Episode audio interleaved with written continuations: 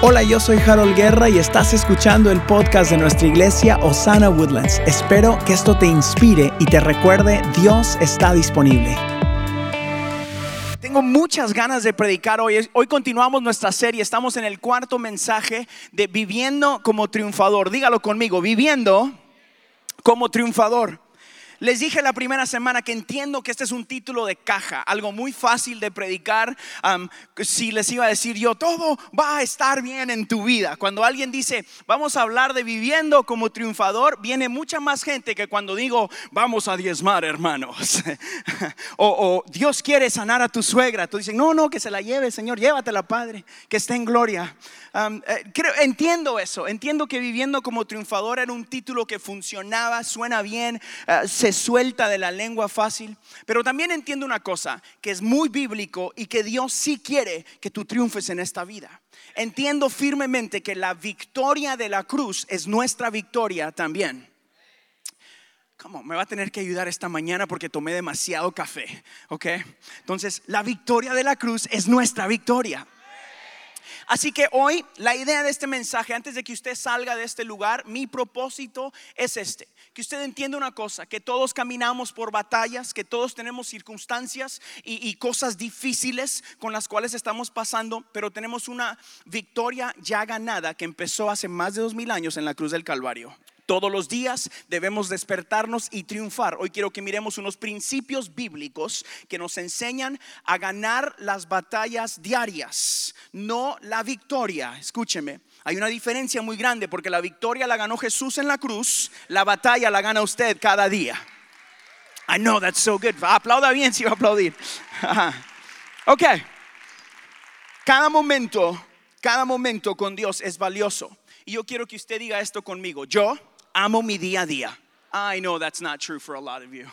Yo sé que eso no es la verdad para muchos de ustedes, que no aman su día a día. Mi propósito, mi, mi meta el día de hoy es recordarte que debes amar tu día a día. Despiértate pensando que tu día a día, a pesar de circunstancia o situación o problema o batalla, tú tienes una, una opción, o triunfar o darte por vencido, porque la victoria ya fue ganada en Cristo Jesús, pero tu día a día requiere de un triunfo cada día. Cada día tú tienes una opción. Así que viviendo como triunfador requiere viviendo como triunfador, piénselo. No requiere de decir, ay, triunfé. No, no, no, tienes que vivir como triunfador cada día. ¿Está conmigo? Miremos lo que la Biblia dice en el capítulo 3, en el versículo 22 de Lamentaciones. Escuche esto. El fiel amor del Señor nunca, diga nunca, se acaba. Sus misericordias jamás terminan. Grande es su fidelidad. Sus misericordias son nuevas cada mañana. ¿Alguien dice amén a eso? Sí, lo que pasa es que muchos de nosotros se nos olvida estas simples promesas de Dios para nuestra vida. Lo que sucede es que cuando estamos batallando en el día a día decimos, ¿dónde está Dios? O decimos, ¿qué sucedió en mi familia? ¿O qué sucedió en mi matrimonio? ¿Qué sucedió en mis finanzas? ¿Alguien necesita bendición en sus finanzas? Lo que sucede es que muchas veces no cumplimos los principios y lo que Dios quiere para nosotros. ¿Quieres una familia sana? ¿Quieres un matrimonio sano? ¿Quieres ah, unas finanzas sanas? Debemos de entender que cada mañana es una batalla nueva y que sus misericordias para cada área de tu vida, si no lo hiciste ayer, lo puedes hacer hoy. Si no empezaste la semana pasada, puedes empezar hoy. Si no diste tu vida a Cristo todavía, hoy es el día de salvación en Osana Woodlands. Puede cambiar la historia de tu familia. El triunfo está en abrazar el proceso. El triunfo está en abrazar el proceso que te lleva a la victoria. Escúcheme, muchos de nosotros pasamos demasiado tiempo en el proceso porque estamos buscando solo el resultado. I know, man. Yo recuerdo en mi vida muchas veces cuando yo regresé de vivir dos años como misionero en Guatemala eh, eh, pasaron unas circunstancias que causaron que, que mi familia y yo saliéramos y dejáramos todo de un día para otro, fueron como tres días, y llegamos acá a empezar en cero otra vez con Elena, dejamos carro, muebles, casa, todo, y tuvimos que dejarlo atrás. Y cuando llegué acá, mi hermano mayor me dice, oye, ayúdame a ser el pastor de jóvenes de la iglesia. Unas semanas antes de eso, yo estaba viajando y estaba haciendo conciertos y mirábamos mucho, muchas y muchas y muchas vidas enfrente de nosotros. Teníamos la oportunidad de hablar a cientos y a veces miles.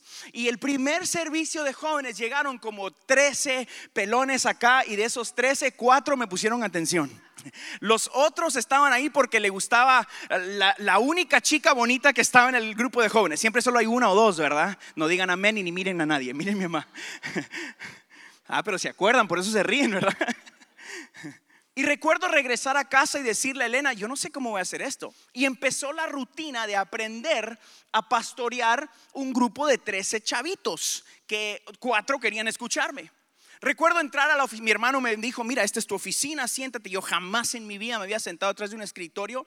Me senté y dije, bueno, los pastores tienen que leer la Biblia, pues bueno, salmos, dije yo, empiezo por ahí. Y empecé y me leí un salmo. Me tardé como cinco minutos. Después dije, ah, bueno, ¿qué sí? O sea, ¿qué, ¿qué, hacen después los pastores? Bueno, pues un proverbio porque necesito sabiduría. Y me fui a proverbios y me leí un proverbio. Después del proverbio dije, bueno, ¿qué sigue? Pues el café, ¿verdad? No han dado café. Y bajé a la oficina, ¿verdad?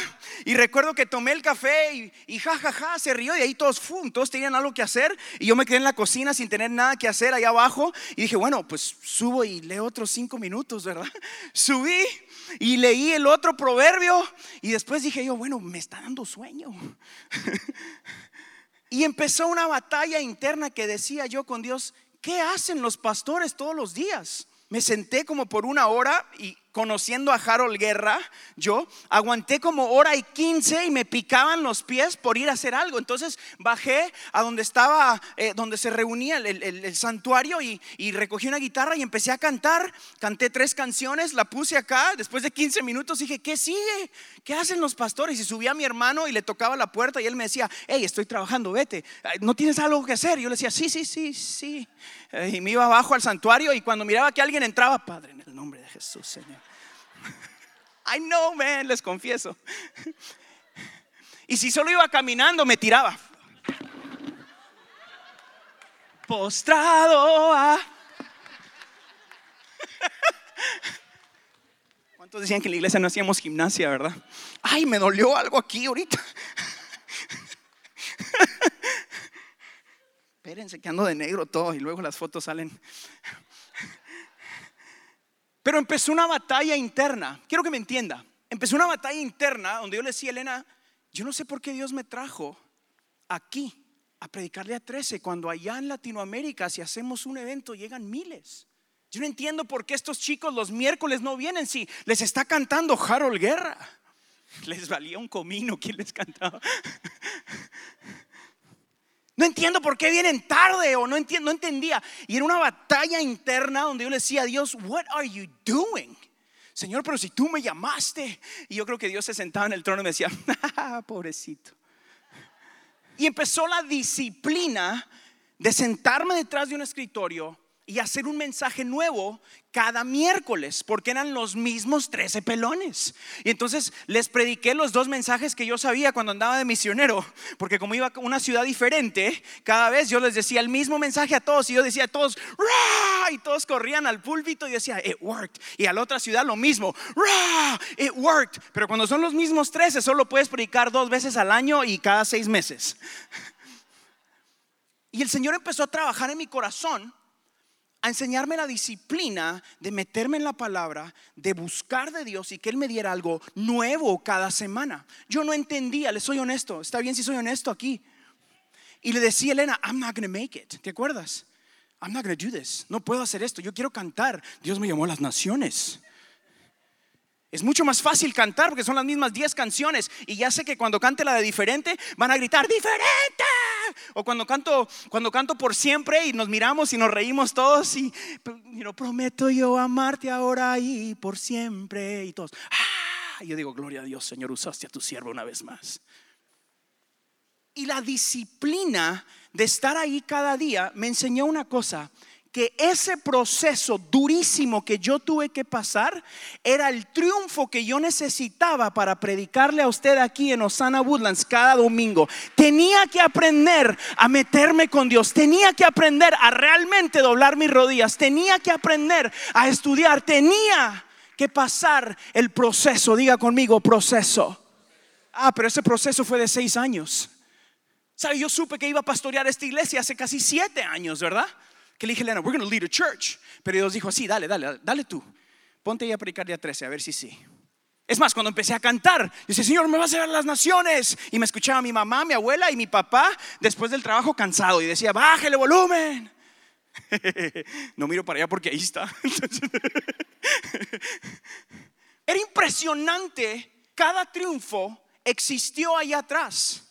Pero yo no me daba cuenta que el proceso era parte de la victoria del día de hoy. Escúcheme, algunos de ustedes no han entendido que el proceso es parte de tu victoria el día de hoy. El proceso es tu triunfo. El proceso es la victoria que vendrá. El proceso te dice el día de hoy, you've already won. Ya ganaste la victoria sucedió en la cruz del Calvario cuando entregaste tu vida a Cristo. Allá Él te dio la victoria. El proceso es lo que te toca a ti. Alguien que aplauda mejor que eso en esta mañana.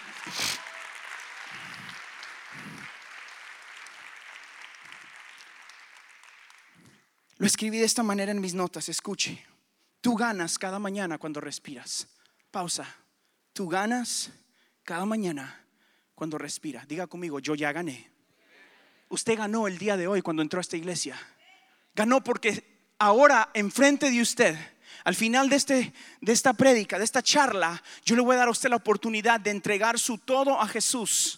Sus finanzas, su familia, su futuro, su ayer, su hoy y su mañana, porque Jesús es el único que puede restaurar la vida y las familias de las personas. Te va a dar la oportunidad al final de esto Vas a recibir la oportunidad de tener un mejor negocio a través de Cristo Jesús. Vas a recibir la oportunidad de que tus finanzas sean bendecidas a causa de Cristo Jesús, no a causa de una iglesia. Vas a recibir el, el, don de que tu familia sea la luz y la sal de esta tierra a través de Cristo Jesús. Yo no sé usted, pero yo quiero que mis hijos hablen como triunfadores a causa de Cristo Jesús.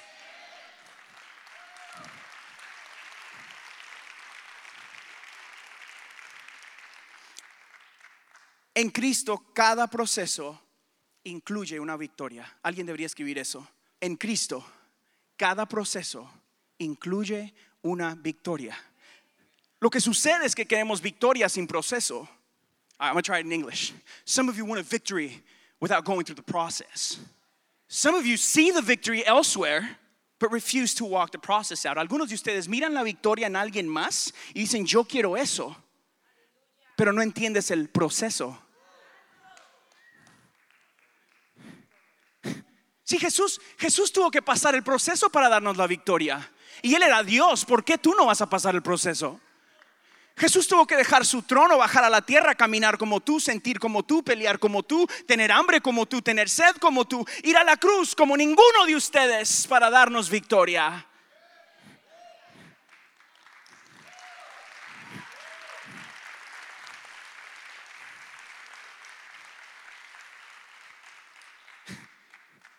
En Cristo Jesús, cada proceso incluye victoria. Diga, es mi proceso y ya gané.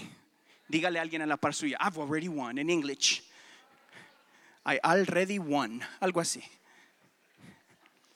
Debemos entender que el proceso es parte del triunfo. Es necesario confiar el proceso a Dios y no en nuestra mente o en nuestras propias fuerzas. Entiendo esto, escúcheme bien. Cuando nosotros empezábamos esta casa y Dios me pone el one-liner o la visión de esta iglesia, Dios está disponible. Yo le dije a Elena, no quiero hacer nada más más que decirle a la gente, Dios está disponible. Sigue haciendo lo que Dios sabe hacer. Y yo sabía que esa manera nuestra iglesia iba a triunfar porque entendí que el proceso eso estaba en las manos de Dios. Mi trabajo era decirle a usted que el Dios al que yo le oré también le puede orar a usted y usted también puede cambiar la historia de su familia. Que no somos más ni menos que nadie, sino que Dios sigue haciendo lo que Dios sabe hacer. Alguien necesita al Dios de triunfadores. Alguien necesita al Dios de triunfadores. I know I do every day. La Biblia lo dice así, escuche, escuche, esto me emocionó, esto me emocionó un montón. ¿Alguien se emocionó? Ok, 41 de Isaías. Ok, ¿quién realizó esto? Diga, mi vida. ¿Quién lo hizo posible? ¿Quién llamó a las generaciones desde el principio? Yo, el Señor, soy el primero y seré el mismo hasta el final.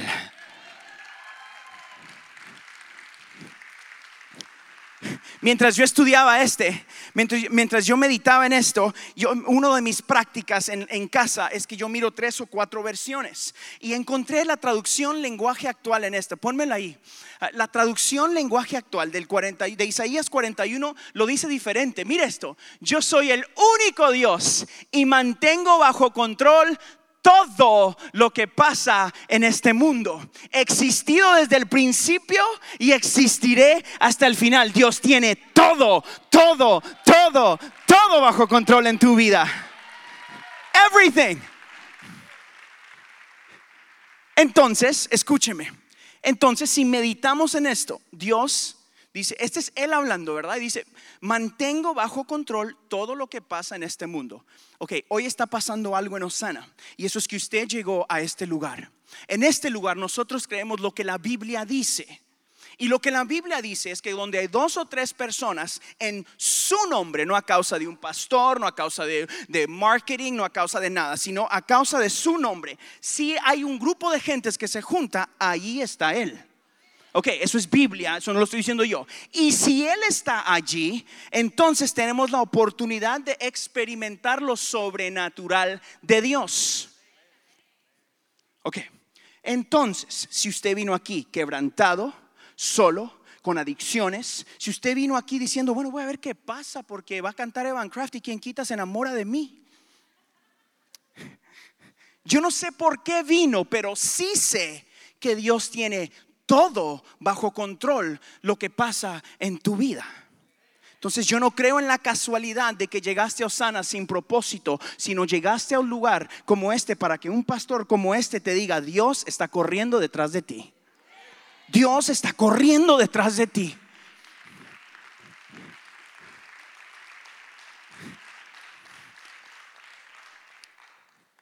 Les digo en las clases de entrenamiento todos los miércoles, si usted no ha ido, lo invito a que vaya todos los miércoles. Yo enseño la clase de visión aquí en casa. Que antes de conocer a Jesús, todo en tu vida se trataba de que conocieras a Jesús. Y después de conocer a Jesús, todo en tu vida se trata de que compartas a Jesús. Punto y aparte. Así que si usted no conoce a Jesús el día de hoy, necesitas a Jesús para vivir como triunfador. Y si conoces a Jesús, necesitas a Jesús para vivir como triunfador. Damas y caballeros, el Evangelio funciona. Dios tiene todo bajo control en tu vida. Tu proceso es parte de la victoria. Permite que el plan de Dios en tu vida tome su curso. Sí, yo creo que en mi vida muchas veces, muchas veces, como yo lo hacía ahí atrás cuando el Señor me habla de, este, de esta casa hace más de siete años, que íbamos a lanzar la iglesia y, y crear una comunidad de gente y decirle a la gente que Dios estaba disponible. Yo intenté apurar o detener el plan de Dios. ¿Alguien le ha pasado? Señor, úsame, pero ya. Señor, bendice mis finanzas, pero ya. Y se levanta a las 11 de la mañana. No mire a nadie, míreme a mí. Señor, no, yo decir, no, esa no. No. Señor, enamórame de mi marido, ¿verdad? Y el tipo, no, no, no.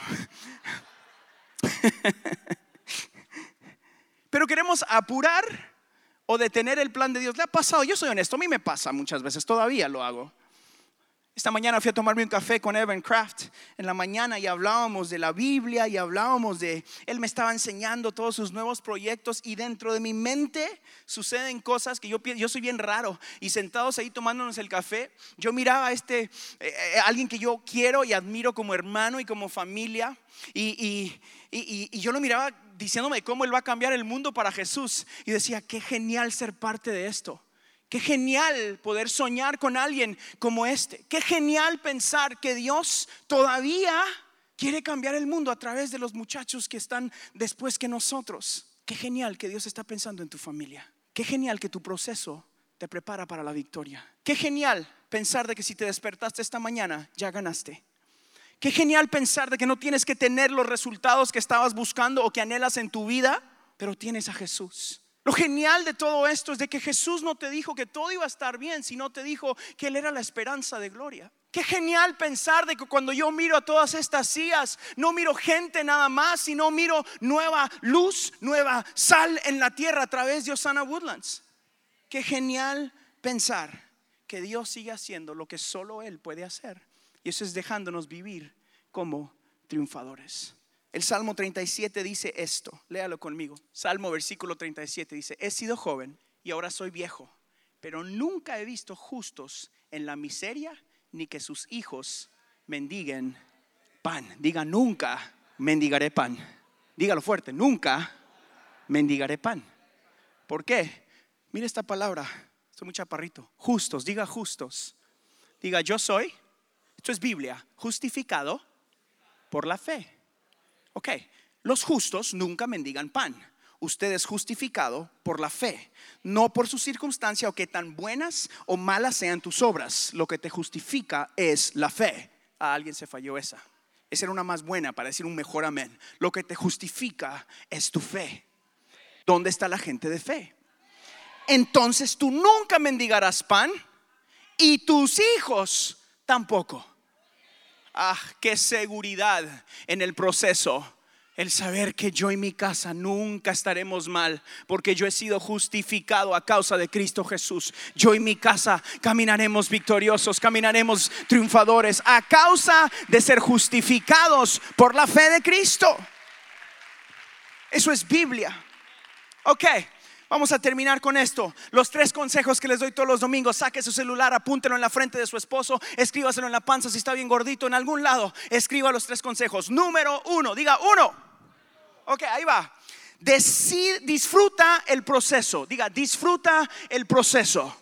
Mañana que usted se levante y vaya al mismo trabajo que ha ido por 15 años o 15 semanas. Mañana que mire ese gordito que antes era flaquito, ese pelón que antes era peludo, ese blanquito que ahora está como usted quiera estar, usted lo va a ver y va a decir, gloria a Dios por este gordo pelón que amo. Gloria a Dios por este auto que Dios me dio. Bendito sea Jehová que tengo a dónde ir a trabajar. Gloria a Dios que mis hijos están sanos. Gloria a Dios Gloria a Dios. Gloria a Dios. Disfrute el proceso. Ah, no estoy donde quiero estar, pero Dios está conmigo. Ah, no he llegado al final, pero Dios va conmigo. Ay, no tengo toda la plata que quisiera tener, pero yo diezmo y ofrendo en Osana donde es buena tierra, así que Dios me va a bendecir. Ay, mi trabajo no me paga lo suficiente, pero Dios me va a ayudar. Mire, haga las cosas como para el Señor. Y entonces el Señor te promueve. Mm, esa no estaba en las notas, esa fue gratis. Escribí una más de disfrutar el proceso. No te rindas en el tiempo de incertidumbre. Escúcheme por favor. Tu confianza no está en la incertidumbre. Tú no eres el proceso, tú estás en un proceso. Tú no eres el proceso, tú estás en un proceso. Tú no eres pobre, Tú no eres solo una ah, mamá soltera. Tú no eres solo un inmigrante, tú no eres solo un trabajador, tú eres hijo e hija del dueño del cielo y la tierra y todo lo que está en medio. Por lo tanto, este es un proceso.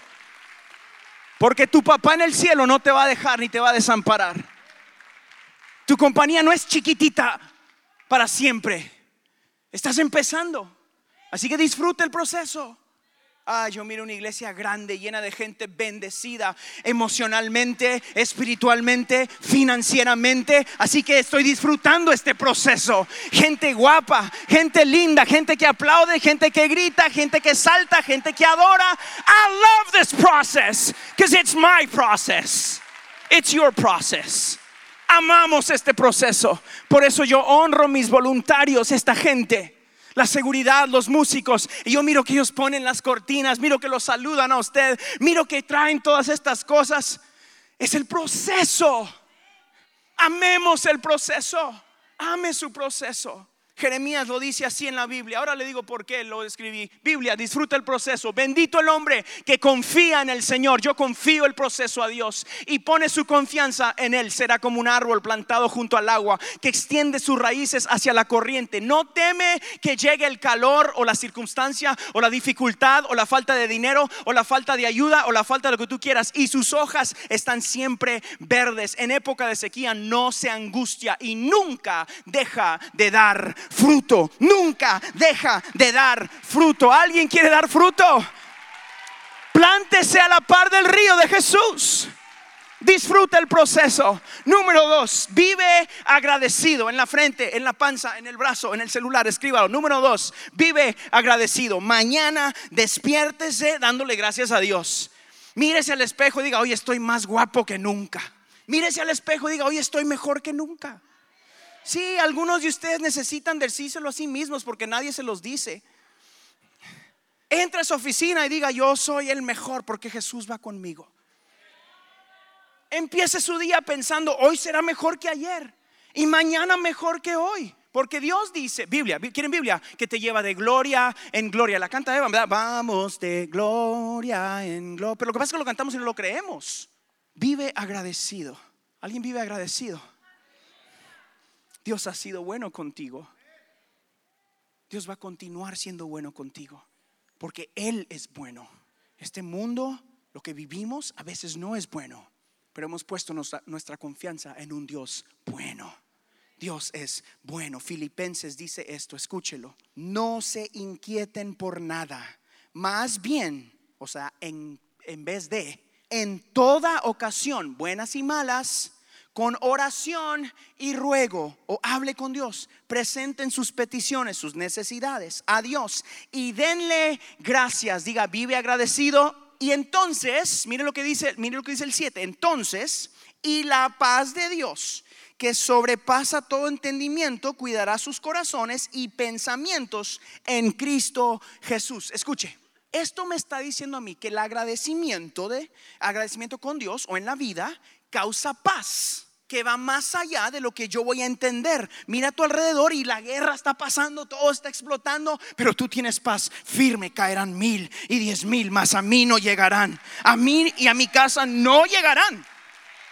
A mí no me molesta la economía, no me molesta el gobierno, no me molesta lo que suceda, porque a mí no llegan, porque yo tengo paz en Cristo Jesús. Porque mi confianza está puesta en Dios. Esto es Biblia no es Quiero que me entienda, por eso le estoy dando un versículo después de cada uno de los consejos. Uno, disfruta el proceso, dígalo, disfruta el proceso. Dos, vive agradecido. Y la tercera, activa tu fe. Do something. Activa tu fe. Haz algo. Haz algo. Tienes que hacer algo. Diga algo. La Biblia lo dice de esta manera, Marcos capítulo 11, versículo 24. Por eso les digo, crean ya que han recibido todo lo que estén pidiendo en oración y lo, no, ¿cómo sé? Y lo, así que si lo pides en oración y lo crees, lo obtienes. ¿Alguien cree que Dios quiere amarle, bendecirle, cambiarle, cuidarle, darle paz? ¿Dónde está lo que los creen? Póngase de pie si lo cree conmigo. Vamos, póngase de pie esta mañana. Si usted lo cree, número uno, dijimos, disfruta el proceso. Número dos, vive agradecido. Número tres, activa tu fe. Quiere decir que la Biblia nos llama a hacer algo. Diga algo. Debes hacer algo. No se quede esperando que las cosas sucedan, sino cause que las cosas sucedan. algunos de ustedes les sucede la vida. Algunos de ustedes están en este lugar y escuchan un mensaje como este y aplauden y gritan y hacen todo lo que se siente bien, pero al salir de aquí no hacemos nada. Algunos de ustedes escuchan una cosa como activa tu fe, disfruta el proceso, vive agradecido y dicen ya y se van de aquí y se les olvida. ¿Sabe por qué? Porque yo les digo apunten y no apuntan. No mire a nadie, mire a mí. Las estadísticas dicen que de todos ustedes, de todo lo que yo diga, casi la mayoría no se van a acordar ni de 5%. Por eso su pastor le dice, apunte. Porque debemos hacer algo. Porque debemos ser inteligentes. Porque lo que marca la diferencia es gente que trabaja con propósito y todo tiene sentido. Hoy tengo unos pastores, amigos aquí conmigo de El Gran Yo Soy. Denles un aplauso, por favor. La iglesia aquí al lado.